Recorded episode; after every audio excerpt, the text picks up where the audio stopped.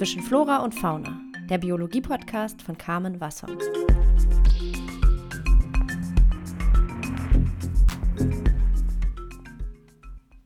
Hallo ihr Lieben und herzlich willkommen zur mittlerweile vierten Folge meines Biologie-Podcasts. Mein Name ist Carmen Wassong. Ich wünsche euch erstmal ein frohes neues Jahr und hoffe, ihr hattet entspannte Feiertage und auch ein schönes Silvester. Heute in der Folge geht es weiter mit dem Thema Epigenetik. Genauer gesagt geht es um das Thema X-Chromosomen-Inaktivierung. Und um darüber zu sprechen, habe ich heute wieder den lieben Till bei mir, der in diesem Bereich eben am Max-Planck-Institut für molekulare Genetik in Berlin forscht und uns da heute etwas über seine Arbeit erzählen wird. Wenn ihr euch die erste Folge zu dem Thema noch nicht angehört habt, dann macht das ruhig erstmal. Wir steigen nämlich heute ziemlich schnell, ziemlich tief in die Thematik ein. Genau, jetzt erstmal herzlich willkommen, Till. Schön, dass du wieder da bist. Hi Carmel, ich finde es auch voll cool, wieder da sein zu dürfen. Und ich hoffe, wir können heute auch eine zweite spannende Folge zusammen machen. Ja, das hoffe ich auch. In der letzten Folge haben wir ja über genetische Grundlagen gesprochen, nämlich unter anderem über die Proteinbiosynthese, also dass die DNA, also unser Erbgut, in RNA und dann in Proteine umgeschrieben wird und dass es sich bei der Epigenetik eben um Veränderungen der Aktivität unserer Gene handelt, die jedoch nicht auf Veränderungen in der Sequenz selbst beruht, sondern dass hier äußere Faktoren dafür sorgen, dass Gene aktiviert oder abgeschalten werden. Wie ja gerade schon angekündigt, werden wir heute über deine Forschung sprechen und über das Thema X-Chromosom-Inaktivierung. Das ist jetzt ja erstmal ein relativ kompliziertes Wort, was die meisten wahrscheinlich noch nie gehört haben. Vielleicht kannst du uns als erstes mal erklären, was ist das überhaupt oder wo befinden wir uns im Körper? Womit hat das was zu tun? Also bei der X-Chromosom-Inaktivierung handelt es sich um einen Prozess, der sich bei Säugetieren entwickelt hat, um eine sogenannte Dosage Compensation oder auf Deutsch Dosierungskompensation der Geschlechterchromosomen zwischen Männern und Frauen hinzubekommen. Und nun ist es ja so, dass unser genetisches Material bei Menschen auf 23 Chromosomenpaare äh, verteilt ist. Und davon sind 22 Chromosomenpaare die, die Autosomen, also das sind die Chromosomen, die bei Männern und Frauen komplett gleich sind. Und dann haben wir noch zwei Geschlechterchromosomen. Und das sind eben bei, bei Männern das X- und das Y-Chromosom und bei Frauen zwei X-Chromosome. Aber das Problem hiermit ist, dass diese beiden Chromosomen nicht äquivalent sind. Also das, das X-Chromosom ist, ist ein sehr großes Chromosom, auf dem eine Vielzahl Gene liegt, die für eine Vielzahl von, von Körperprozessen komplett entscheidend ist. Und dem entgegengesetzt ist das Y-Chromosom ein sehr kleines, verkümmertes Chromosom im Grunde, das, das nur sehr wenige Gene beinhaltet, aber auf dem eben ein, ein ganz wichtiges Gen liegt, das nennt sich SRY. Und das ist praktisch dafür verantwortlich, dass sich ein, ein Mann zum Mann entwickelt. Also im Grunde kann man sich das so vorstellen, der, der Standardbauplan des Körpers ist weiblich, aber sobald es dieses SRY-Gen liegt, das eben auf dem Y-Chromosom liegt, entwickelt sich ein Mann. Aber die Sache mit dem X-Chromosom ist eben, dass ich ganz, ganz viele Gene habe, die in der richtigen Dosis, und daher kommt auch dieses Dosiskompensierung, vorlegen müssen. Und wenn ich jetzt aber zwei X-Chromosomen in der Frau habe und nur eins im Mann, dann würde das ja bedeuten, dass ich von jedem Gen auf diesem X-Chromosom zwei Kopien habe in der Frau versus nur eine Ko Kopie im Mann. Mhm. Und deswegen hat sich eben ein Mechanismus entwickelt, in dem während der Frühentwicklung, und das ist also, viele Leute forschen das in der Maus und das ist äh, Tag 5, ich denke bei Menschen ist das etwas später, vielleicht Tag 7 oder so, dass eins von den beiden X-Chromosomen zufällig abgeschalten wird und dieses inaktive X-Chromosom dann durch die Entwicklung weitergegeben wird und auch immer äh, inaktiv gehalten wird. Die einzige Ausnahme davon ist die Keimbahn. Also das sind praktisch die Eizellen, in denen wieder beide X-Chromosomen angeschalten werden. Also in welchem Stadium sind wir dann, wenn die anfangen, die, die X-Chromosomen abzuschalten? Wir haben ja bei der letzten Folge schon von der Zygote gesprochen, dass es da halt anfängt, mhm. ne? Dann fängt die Zelle an, sich zu teilen und zu teilen und zu teilen. Ja. Ist das, ab wann ist das dann ungefähr, dass da das X-Chromosom abgeschaltet wird? Die X-Chromosomen werden parallel zur Implantation, nennt man das, abgeschalten. Also man kann sich das so vorstellen, du hast eine Befruchtung und dann wandert der befruchtete Embryo praktisch den, in den Uterus hoch und irgendwann nistet er sich in den Uterus ein. Das ist eben die Implantation und diese, diesen Zustand, den der mhm. Embryo dann hat, den nennt man den Epiplast. Und in, in Mäusen ist das eben circa Tag 5 bis Tag, Tag 6 der Embryonalentwicklung, wo man diese Epiplast-Phase hat, in der dann die X-Chromosom-Inaktivierung stattfindet. Dann wird sich sozusagen entschieden für ein X-Chromosom, das wird ausgeschaltet und das wird dann auch weiterhin in den darauffolgenden Zellen auch genau das gleiche dann ausgeschaltet oder ändert sich das? Also man muss sich das so vorstellen, dass jede Zelle, die dann in diesem, diesem Stadium dann im Embryo vorhanden ist, dann diese Entscheidung trifft, eins der beiden X-Chromosomen abzuschalten und das ist zwischen den Zellen unabhängig voneinander. Das heißt, ich habe circa eine 50% Chance von jedem X-Chromosom, das abgeschaltet wird. Aber jede Tochterzelle wird genau dieses X-Chromosom abgeschalten haben. Wozu das führt, ist, dass, dass eben Frauen ein riesiges genetisches Mosaik sind, in dem total gemischt in, den, in der einen Hälfte der Körperzellen das eine X-Chromosom abgeschaltet ist und in der anderen das andere.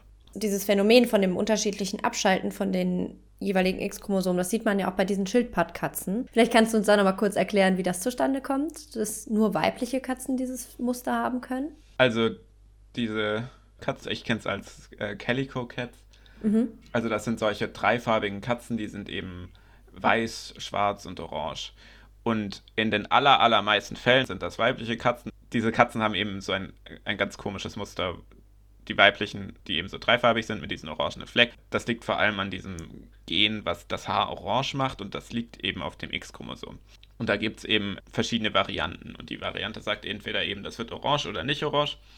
Und wenn jetzt in, in einer Katze in einem Bereich des Fells eben das eine X-Chromosom aktiv ist, dann sieht man diese orangenen Patches und wenn dann das andere aktiv ist, dann sieht man diese äh, Flecken nicht. Okay, und deswegen gibt es das auch nur bei weiblichen Katzen, weil bei männlichen Katzen, die ja nur ein X-Chromosom haben, ist es dann eben entweder an oder aus, aber es können nicht beide Fälle vorliegen gleichzeitig nebeneinander.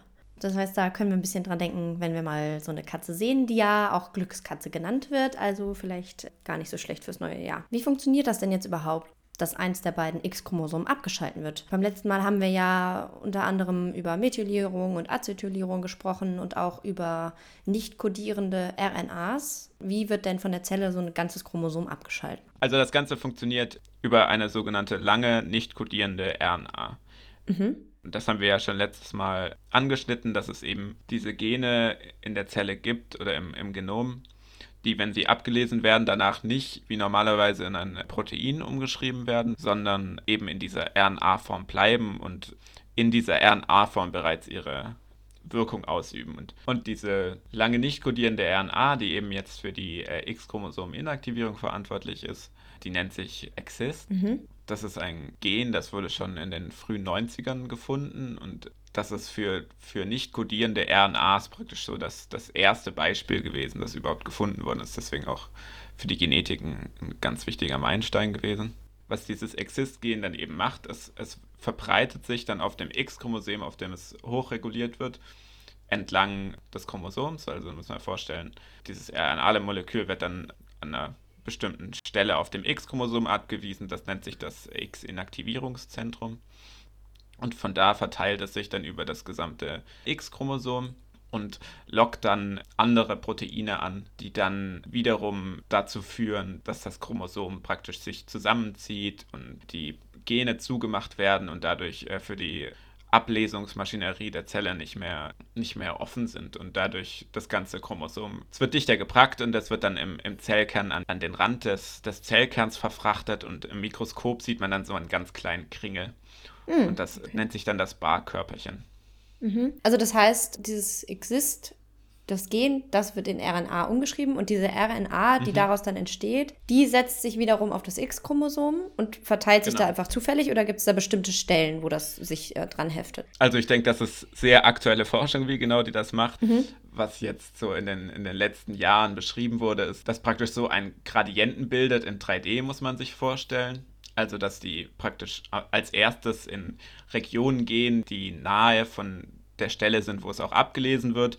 Ah, okay. Und dann geht es eben so weit raus, dass es immer nur das eigene Chromosom befällt, sage ich jetzt mal, oder betrifft mhm. und nicht die, die umliegenden Chromosomen. Und das hängt ab von der Anzahl an, an RNA-Molekülen, die von diesem Exist gebildet werden. und die ist überraschend gering. Also es sind nur so 50 bis 100 Kopien in einer mhm. Zelle. Und diese RNA-Moleküle, die sich dann praktisch über das Chromosom verteilt haben, die dienen dann so als eine Art Andockstation für andere Proteine, die dann dort praktisch so ein, eine Domäne aufbauen, die, die das ganze Chromosom reprimiert. Und dann alles zusammenknollt, sodass es nicht mehr genau. abgelesen werden kann und verstummt einfach.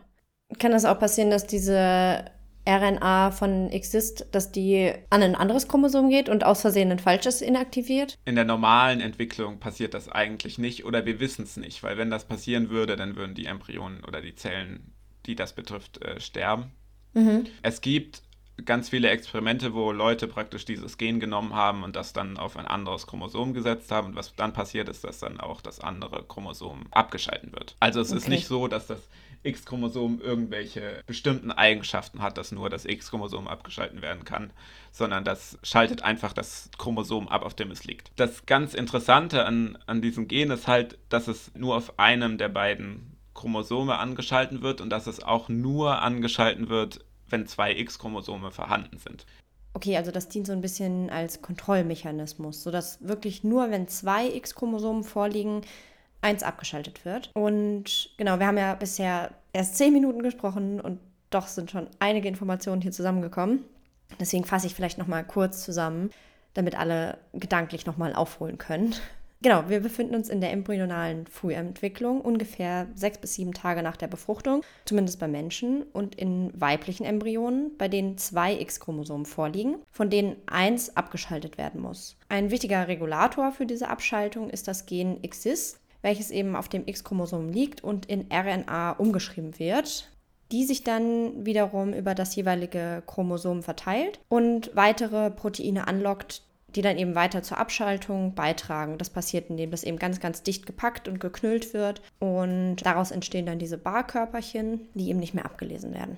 Jetzt habe ich nochmal die, die Frage, Woher weiß denn die Zelle überhaupt, dass zwei X-Chromosomen vorliegen? Weil du ja sagtest, dass, dass diese X-Chromosomen-Inaktivierung nur aktiv wird, wenn zwei vorliegen. Aber woher weiß denn die Zelle, dass zwei X-Chromosomen da sind? Ich denke, dass es, okay, was ich jetzt sage, ist hypothetisch. Also die alte Meinung dazu ist, dass es, dass es sogenannte Zählfaktoren geben muss. Zum Beispiel gibt es da ein Gen, das ist auch im X-Inaktivierungszentrum, das heißt RNF12 und es wurde vorgeschlagen, dass das einer von diesen Zählfaktoren ist. Aber das Ding ist eben, dass selbst wenn ich nur eine Kopie von diesem RNF12 habe, es trotzdem noch, also es hat einen Effekt, aber es ist nicht komplett. Also muss es noch andere Zählfaktoren geben. Und dann gibt es eben noch ein anderes Gen, das heißt JPX, von dem wurde auch vorgeschlagen, dass es so ein Zählfaktor ist. Das reicht aber auch nicht aus. Ich glaube, dass traditionell sehr viele Leute versucht haben, solche Proteine oder Gene auf dem X-Chromosom zu finden, die, wenn ich die nur in einzelner Dosis habe, dann diesen Effekt haben, dass dann die X-Chromosom-Inaktivierung äh, stoppt. Aber im Grunde ist es nicht gelungen, genau diese Gene zu finden, weil es wahrscheinlich ein, sehr multifaktorieller Phänotyp ist, der auf, der auf vielen unterschiedlichen Sachen beruht.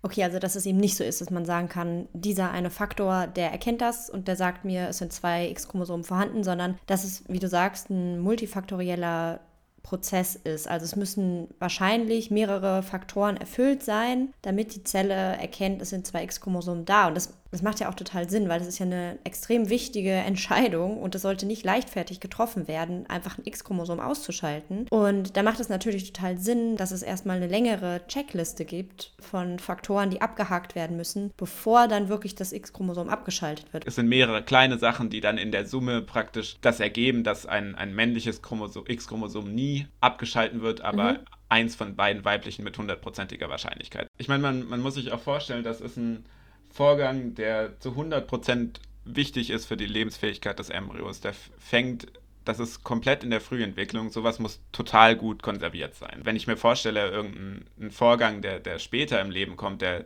der hat viel mehr Spielraum, dass da mal was schiefgehen kann. Mhm. Aber sowas in der Frühentwicklung, das muss, da muss es so Netze und sicheren Boden haben, sagen wir mal. Also jetzt im Hinblick auf die X-Inaktivierung haben wir auf jeden Fall zwei Konzepte und ich denke, an denen wird wird sehr eifrig geforscht und das ist halt alles noch nicht zu 100% geklärt. Und der eine Vorgang ist eben dieser Zählvorgang, 2 versus 1 X-Chromosom. Und der zweite ist der Auswahlvorgang. Wie kommt es jetzt dazu, welches von den beiden X-Chromosomen ausgewählt wird. Und was, was wir eben denken, aber das ist jetzt wie gesagt, es gibt auch andere Hypothesen und da ist natürlich immer auch Uneinigkeit zwischen verschiedenen Forschungsgruppen.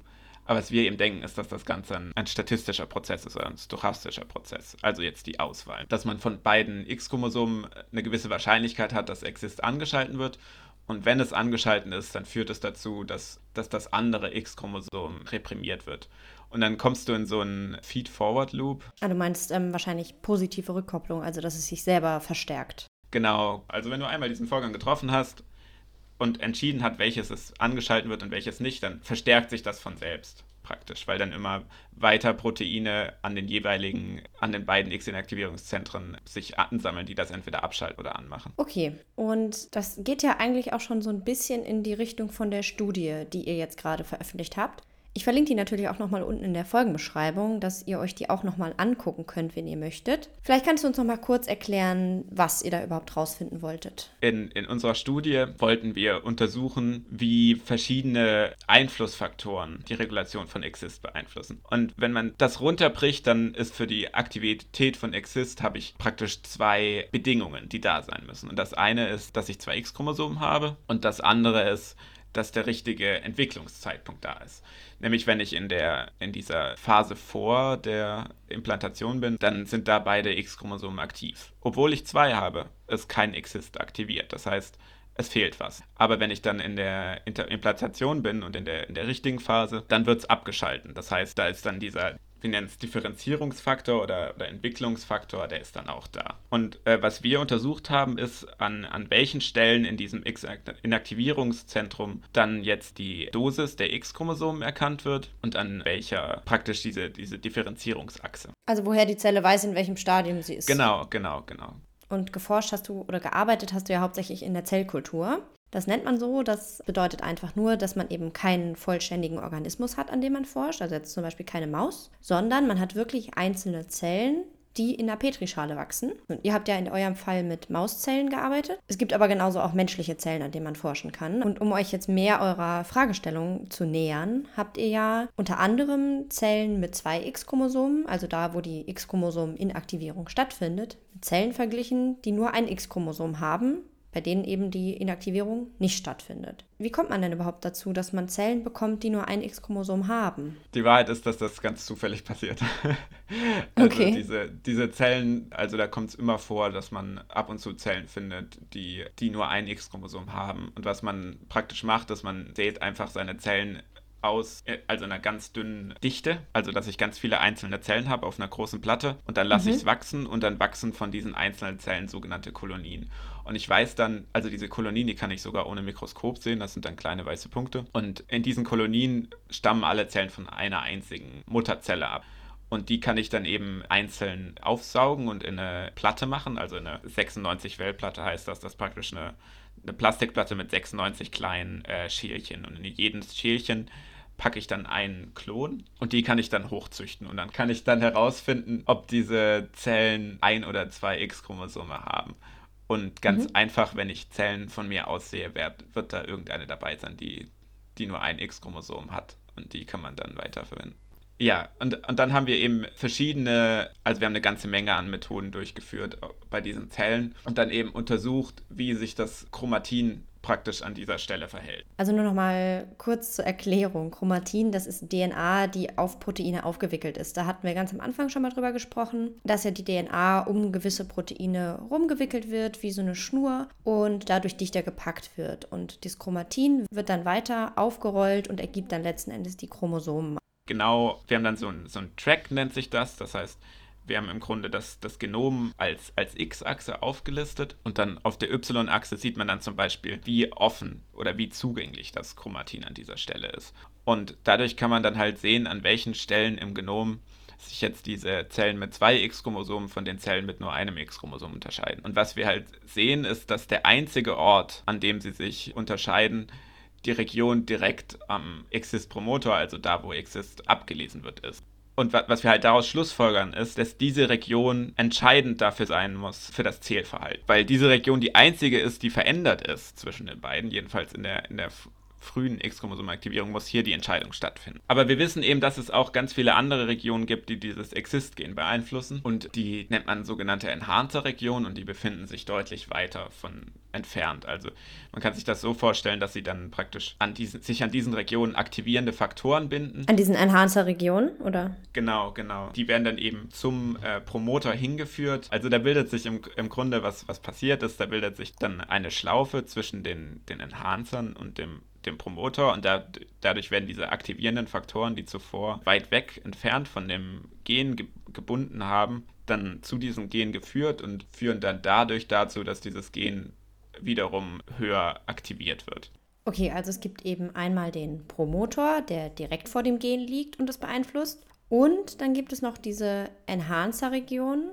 Und das sind eben die Regionen, die durchaus auch weiter von dem Gen entfernt liegen können, aber durch so eine Bildung von einer Schlaufe unter gewissen Umständen dann näher an das Gen gebracht werden und dann auch Einfluss nehmen. Und wenn wir jetzt wieder an die DNA-Schnur denken, über die wir in der letzten Folge ja gesprochen haben, und wir eben zwei Punkte haben, die weit voneinander entfernt liegen die wir zusammenbringen wollen, dann müssen wir ja auch eine Schlaufe bilden, um das zu ermöglichen. Und das ist eigentlich genau das, was hier auch passiert. Ja, und was wir eben sehen, ist, ist dass diese, diese distalen oder die, also distal ist immer äh, recht weit entfernt, Enhancer sowohl in, in Zellen mit einem X-Chromosom als auch in Zellen mit zwei X-Chromosomen aktiviert werden aber sie sind nur aktiv während der Differenzierung. Das heißt, sie sind nicht aktiv in dem Grundzustand, wo Exist nicht aktiv ist dadurch erklärt sich eben, dass das Exist sowohl die Aktivierung von den, von den weiter entfernten Elementen braucht, als auch die Aktivierung äh, direkt am Promoter, um angeschalten werden zu können. Aber wir können eben unterscheiden, dass die, dass die distalen Elemente auslesen, in welchem Stadium sich die Zelle befindet, in welchem Entwicklungsstadium, während der Promoter direkt praktisch ausliest, wie viele X-Chromosomen sich in der Zelle. Okay, das war jetzt wirklich keine besonders leichte Kost, aber sehr, sehr spannend. Vielleicht kann man sich die Stelle sonst einfach nochmal anhören, wenn das jetzt ein bisschen viel Information war. Das ist ja eben genau das, worüber wir vorhin auch schon gesprochen haben, dass man eben wieder mehrere Kontrollpunkte hat, die erfüllt sein müssen oder Bedingungen, die erfüllt sein müssen, um wirklich den nächsten Schritt einzuleiten, nämlich die Abschaltung des X-Chromosoms, weil es eben so ein wichtiger Schritt in der Entwicklung ist. Das heißt, das war jetzt so ein bisschen die Quintessenz dessen, was ihr in eurer Studie veröffentlicht habt. Vielleicht können wir einmal noch kurz generell über wissenschaftliches Arbeiten reden, weil mir an deiner Formulierung oder an deinen Formulierungen auch aufgefallen ist, dass du oft sagst, das ist jetzt eine Vermutung oder eine Hypothese und dass etwas vielleicht so sein könnte. Und genau, das ist ja auch ein bisschen das, was ich neben den inhaltlichen Informationen hier mit diesem Podcast vermitteln möchte, wie wissenschaftliches Arbeiten eben funktioniert. Ja, ich, ich glaube, was man halt immer sehen muss, ist, dass wissenschaftliche Erkenntnisse nicht aufgrund von einer Studie geboren werden, sondern dass es meistens so ist, dass eine Studie initial vielleicht ein Modell oder eine Hypothese vorschlägt und diese dann durch andere Studien bestätigt wird. Oder auch nicht. genau. Oder auch nicht. Ja. Und dass es auch eben vorkommt, dass, dass sich Methoden verbessern oder dass Leute ähnliche Sachen auf andere Weisen anschauen und dadurch selbst Befunde oder Erkenntnisse, die wir vor Jahrzehnten gewonnen haben, dann über den Haufen geworfen werden, weil eben die Methoden, mit denen das damals angeschaut wurde, viel schlechter waren und aufgrund dieser Ergebnisse halt ganz andere Rückschlüsse gezogen werden. Genau, ich meine, die Methoden, die ihr heute im Labor und auch für die Entstehung dieser Studie angewendet habt, die gab es ja vor 50 oder 100 Jahren gab es die einfach noch gar nicht. So arbeitet ihr zum Beispiel mit ziemlich besonderen Zellen. Wir haben eben ein System, in dem wir die X-Chromosom-Inaktivierung sehr gut in der Zellkultur nachstellen können. Und das können wir über äh, sogenannte mausembryonale Stammzellen. Und das sind eben Zellen, die, die in einem, das nennt man pluripotent oder in einem naiven Zustand sich befinden. Und das bedeutet eben, dass diese Zellen sich in so gut wie jede Zelle des Körpers entwickeln können oder während der Entwicklung entwickeln werden. Das heißt, diese Zellen, diese Pluripotenten, die haben noch nicht diesen Stempel Muskel, Nervenzelle oder irgendwas, nee. sondern die können wirklich noch alles werden. Also wenn du jetzt das auf der Basis von der, von der Epigenetik betrachtest, dann sind die sehr, sehr offen. Also mhm. da sind sehr wenige Modifikationen im Vergleich zu einer entwickelten Zelle. Mhm. Und was diese Zellen, wie der Name Stammzellen halt auch schon sagt, die haben ein gewisses Regenerationspotenzial. Also sie können sich selbst im Grunde ewig fortpflanzen mhm. und sind deswegen eben auch für die Zellkultur geeignet. Das ist ja genauso wie Krebszellen, die sich auch eben von selbst ewig fortpflanzen können. Aber im Gegensatz zu, zu Krebszellen ist es in den Stammzellen gewollt. Und dann kann man diese Zellen eben, die, die eben sich praktisch in alles entwickeln können, mhm. die kann ich dann in die Zellkultur und dann in, in, eine, in eine Flasche setzen und gebe ich äh, Zellmedium drauf. Also eine Flüssigkeit dieses, einfach, die Nährstoffe genau, enthält. Das sind einfach verschiedene Nährstoffe und dann, dann kann, können die Zellen eben sich selbst fortpflanzen. Und dann muss man eben noch ein paar Chemikalien draufgeben. Das sind dann sogenannte Inhibitoren, die dann Signalwege, die für die Differenzierung verantwortlich sind, äh, inhibieren und dadurch werden die Zellen praktisch immer in diesem pluripotenten Zustand gehalten, hm, okay. den ich dann praktisch unendlich weiterführen kann. Das heißt, man verbietet damit der Zelle, sich weiterzuentwickeln, so, sondern sagt ihr, genau, bleib, bleib genau. wo du bist. Okay. Mhm. Du bleibst pluripotent. Und für die X-Chromosom-Aktivierung ist das sehr komfortabel weil praktisch diese Stammzellen in einem Zustand sind, wo beide X-Chromosomen aktiv ist, weil sie eben nicht im richtigen Entwicklungszeitpunkt sind. Sie sind aber ganz kurz davor. Und das heißt, wenn ich dann einfach nur diese Inhibitoren wegnehme, die die Zellen in dem pluripotenten Zustand halten, dann differenzieren sich die Zellen. Das mhm. sieht man dann auch in der Zellkultur. Also die sind davor ganz rund und bilden so ganz runde, hügelige Kolonien und danach werden die ganz flach mit so langen Fühlern. Als würden die dann plötzlich anfangen, Gewebe zu bilden. Genau, also das, das, siehst du, das siehst du von einem Tag auf den anderen. Die Zellen sehen völlig anders aus. Hast du dann den ähm, Startschuss und gegeben und dann sagen die, let's go und dann fangen genau. die an. Okay. Ja. Sobald du das induzierst, wird automatisch Exist hochreguliert in, in, weiblichen Zellen. Und deswegen kann ich das super unter, untersuchen, dann einfach nur in der mhm. Zellkultur. Das heißt, so hat man das dann früher wahrscheinlich auch überhaupt erst rausgefunden, dass Exist da so eine wichtige Rolle spielt. Ja, also man muss sich vorstellen, wir haben ja heute eine komplette Karte vom Genom und wissen genau, wo was liegt. Aber als als, also Exist wurde, ich glaube, 1991 oder 1992 gefunden. Damals gab es das noch nicht. Also da wusste man nicht jetzt hier, da ist das Gen, das ist so und so weit von dem nächsten Gen entfernt. Das war alles noch nicht erforscht. Was sie damals gemacht haben, ist, dass sie, also sie hatten eben postuliert, dass es so ein, ein X-Chromosom-Inaktivierungszentrum geben muss. Und sie haben dann immer, also entweder Stücke vom X-Chromosom in männliche Zellen transportiert oder große Stücke vom X-Chromosom in weiblichen Zellen deletiert und dann geschaut, wann sich die X-Chromosomenaktivierung verändert und dadurch konnten sie eben immer auf einen viel kleineren Bereich eingrenzen, von wo das kommen muss, bis sie dann Exist gefunden haben. Okay, dann lass uns jetzt vielleicht diesen thematischen Bereich erstmal abschließen und nochmal darüber sprechen, welche konkreten Auswirkungen es haben kann, wenn in diesem Stadium der Frühentwicklung etwas schief geht. So gibt es ja zum Beispiel gewisse Anomalien, die auftreten können in der Anzahl von Chromosomen. Da gibt es halt einmal die Anomalien, die bei den Autosomen auftreten, wie zum Beispiel bei der Trisomie 21, die das Down-Syndrom auslöst. Aber es gibt eben auch Anomalien, die bei den Geschlechtschromosomen auftreten. Vielleicht können wir darüber noch mal ein bisschen sprechen. Zum Beispiel ein ganz bekanntes Syndrom oder ganz bekannte Krankheit ist das Kleinfelter-Syndrom. Und das sind Männer mit zwei X-Chromosomen. Und einem Y-Chromosom. Genau, ja. genau. Also Männer mit zwei X-Chromosomen und einem Y-Chromosom. Das heißt, sie sind von ihrem Genotyp hier XXY. Also viele Menschen, die wissen das gar nicht, dass sie das haben. Da gibt es schon ein paar Besonderheiten. Also ich denke, die sind meist großer Wuchs und sie sind alle steril, aber die können ganz normal lange leben, haben keine schweren Störungen, nicht sind geistig völlig normal. Und das liegt eben daran, dass bei diesen Männern dann auch X-Chromosom-Inaktivierung abläuft. Das heißt praktisch, dass, obwohl die zwei X-Chromosome haben, genauso wie bei Frauen immer nur ein X-Chromosom aktiv ist und das Y-Chromosom sorgt eben dafür, dass sie trotzdem männliche Geschlechtsmerkmale haben. Aber sie sind eben nicht fruchtbar, weil eben dieses X-Chromosom in der Keimbahn reaktiviert wird und dadurch verhindert, dass, dass funktionsfähige äh, Spermien sich entwickeln können. Mhm, okay. Und andersrum gibt es genauso bei Frauen ein, ein Triple-X-Syndrom, dass es drei X-Chromosomen hat.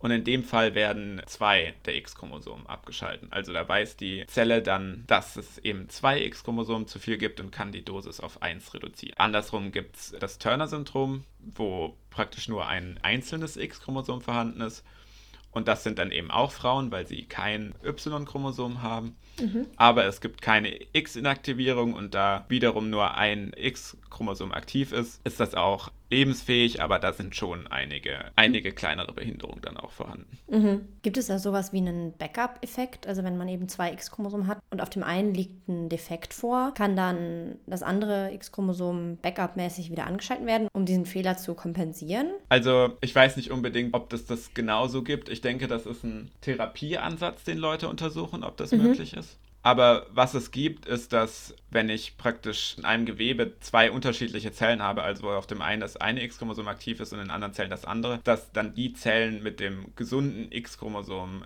die Funktion des, des Ungesunden ersetzen können oder, oder abfedern können. Ein Beispiel dafür ist zum Beispiel die Rot-Grün-Blindheit. Mhm. Also das haben viele sicher schon mal gehört, dass davon fast nur Jungs betroffen sind oder zu einem viel größeren Prozentsatz. Und das kommt eben daher, dass das Gen, das das verursacht, auch auf dem X-Chromosom liegt. Und wenn das halt bei Männern betroffen ist, dann äh, hat man diese Rot-Grün-Blindheit. Aber bei Frauen ist es dann eben so, dass die Zellen, bei denen praktisch die fehlerhafte Kopie abgeschalten ist, ausreichen, um eine normale Sicht zu erhalten. Okay, also das heißt, dass Männer dann eben Pech haben, weil genau, sie keinen Ersatz genau. haben, wenn das Gen auf dem X-Chromosom kaputt ist. Und bei Frauen kann der Defekt auf einem Chromosom vom anderen ausgeglichen werden, weil ja statistisch gesehen die Hälfte der Chromosomen das intakte Gen tragen. Außer wenn halt wirklich in beiden Chromosomen der Defekt vorliegt, dann wird es natürlich auch ausgeprägt. Ein anderes Beispiel ist das Rett-Syndrom. Und das Rett-Syndrom ist, ist eine ganz schwere Behinderung, die ausschließlich bei Frauen vorkommt. Und dann, man dachte immer, dass es, also dass es ist eine frauenspezifische Behinderung, dass das X-Chromosom da irgendwie schadet, aber die Wahrheit ist eigentlich nicht, dass das X-Chromosom schadet, sondern dass es schützt. Nämlich irgendwann hat man herausgefunden, dass alle männlichen Embryos, die dieses defekte Gen haben, dass die einfach alle schon in der Frühentwicklung sterben. Das heißt,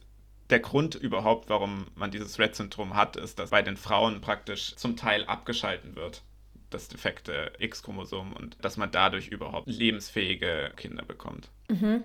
Jetzt ist es ja auch häufig so, dass zum Beispiel Krankheiten, die irgendwie mit dem Immunsystem zusammenhängen, wie zum Beispiel Autoimmunerkrankungen wie Multiple Sklerose, dass die tendenziell häufiger bei Frauen vorkommen. Kommen auch bei Männern vor, aber schon häufiger bei Frauen. Hat das auch was mit dem X-Chromosom zu tun? Ja, genau. Also was auch ganz eng mit den X-Chromosomen verknüpft sind, ist insgesamt das Immunsystem. Und das kommt daher, dass das X-Chromosom das Chromosom ist mit den, mit den meisten Immungenen. Mhm. Und das hat zum einen Vorteile für Frauen. Man sieht nämlich, dass Frauen sehr viel besser, also jetzt eine, auf eine ganze Population bezogen, können sich Frauen besser gegen Infektionskrankheiten wehren mhm. als Männer. Das kommt daher, dass wenn ich ein Erreger bin, ich es bei einem weiblichen Immunsystem mit, mit zwei unterschiedlichen Immunsystemen im Grunde äh, zu tun habe. Also sie sind natürlich nicht völlig unterschiedlich, aber die entscheiden sich eben durch diese X-Chromosomen. Und dadurch ist es eben für das, für das Virus ein bisschen schwerer, sich dann dagegen zu wehren. Ja, wie du meintest am Anfang, dass es ein, wie ein Mosaik ist, ne? Genau. Also es sind natürlich nicht, nicht direkt zwei, weil trotzdem sind sich die, die Zellen natürlich immer noch sehr, sehr ähnlich, aber sie unterscheiden sich eben in einem gewissen Grad. Und andererseits schadet es eben Frauen oder kann es Frauen auch schaden und das äh, hängt dann mit, mit Autoimmunerkrankungen zusammen. Also zum Beispiel MS oder auch Lupus äh, sind ganz stark, Rheuma genauso, ganz stark geschlechterspezifisch weil eben Frauen oft ein höheres Level von diesen X-chromosomalen Immungenen hat. Also wir sagen jetzt immer, dass das ganze X-Chromosom abgeschalten wird, aber in Wahrheit ist natürlich nichts 100% Mhm. Und genauso gibt es eben auch in der X-Chromosom-Inaktivierung Gene, die nicht diesem Prinzip folgen. Das sind, im Englischen nennt man das Escape-Gene oder Fluchtgene, die durchschlüpfen und die sich nicht abschalten lassen. Kleinen Revoluzer. Genau, was eben auch passieren kann, ist, dass es in bestimmten Zelllinien dann dazu kommt, dass manche Gene wieder sich anschalten, obwohl sie schon abgeschalten waren. Und was man jetzt, also das ist auch ein sehr aktuelles Forschungsfeld, denke ich, aber was man auch in, in manchen Autoimmunkrankheiten sieht, ist, dass sich dann praktisch in Immunzellen fälschlicherweise manche von diesen Immungenen auf dem X-Chromosom neu anschalten und dadurch diese Zellen dann praktisch zu aktiv sind, weil zu viele von diesen Immungenen vorhanden sind. Und das führt dann eben dazu, dass Frauen vermehrt von, von solchen Krankheiten betroffen sind. Ja, genau. Ich meine, eine Autoimmunerkrankung bedeutet ja, dass das Immunsystem zu aktiv ist und sich gegen sich selbst richtet. Und daran haben wir jetzt ja gesehen, wie wichtig es ist, dass alles schön ordentlich reguliert ist und gut funktioniert. Genau, gut, das waren jetzt soweit auch meine Fragen. Till, gibt es noch irgendwas, was du loswerden möchtest oder was du gerne noch sagen möchtest? Nö, ciao Kakao. nee, okay, ja. War cool, dass du jetzt wieder dabei warst, Till, und dass du dein sehr umfangreiches Wissen mit uns geteilt hast. Genau, ja, vielen, vielen Dank dafür. Ja, kam immer gerne wieder. Hat mich gefreut. ja, dann euch allen vielen, vielen Dank wieder fürs Zuhören. Ich weiß, es war eine etwas schwierigere Thematik in dieser Folge und ich hoffe nicht zu langatmig. In der nächsten Folge wird es wieder ein bisschen entspannter. Ich hoffe, ihr bleibt dran und Genießt die Zeit, genießt den Januar und dann hören wir uns bald wieder. Bis dann!